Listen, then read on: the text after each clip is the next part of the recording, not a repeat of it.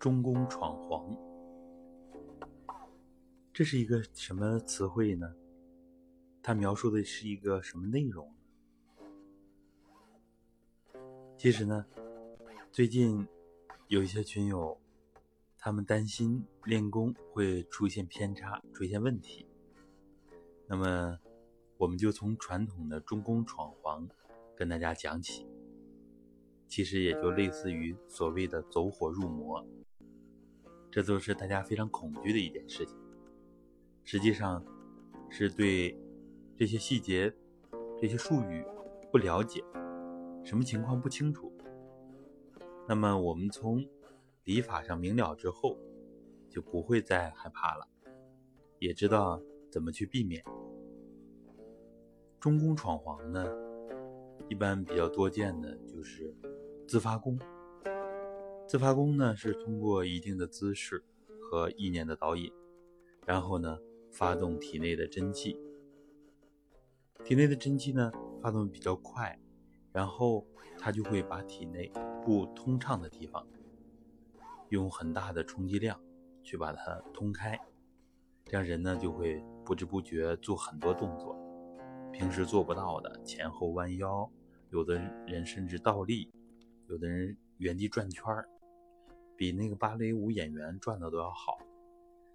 有的呢上树啊，有的又哭又笑啊，各种情况，什么样都有。那个时候呢，不懂的人就觉得这是一帮神经病。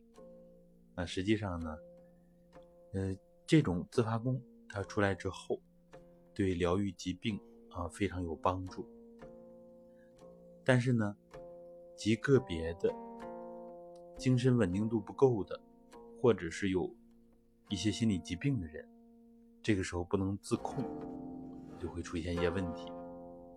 比如说中宫闯黄，就是呢，本来在我们体内循行的气误闯入黄道，黄呢就是指黄道，黄道呢是从泥丸到会阴。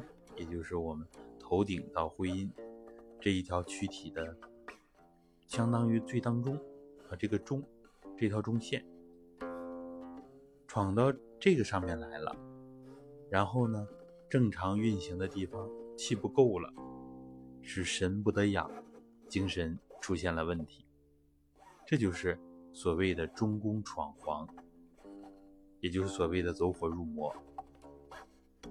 那么。怎么来避免？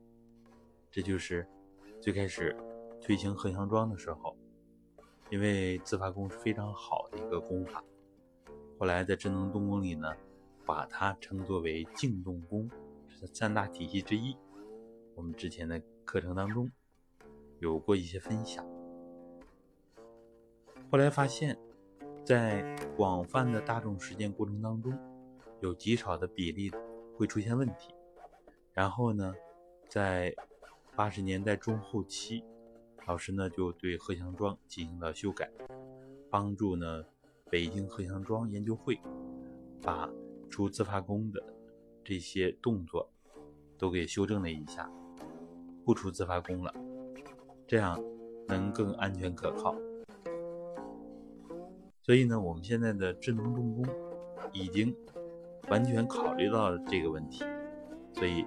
就已经对它进行了规避和解决，所以我们完全不需要担心走火入魔的问题。好的，感谢大家的收听，欢迎我们再继续听下一课。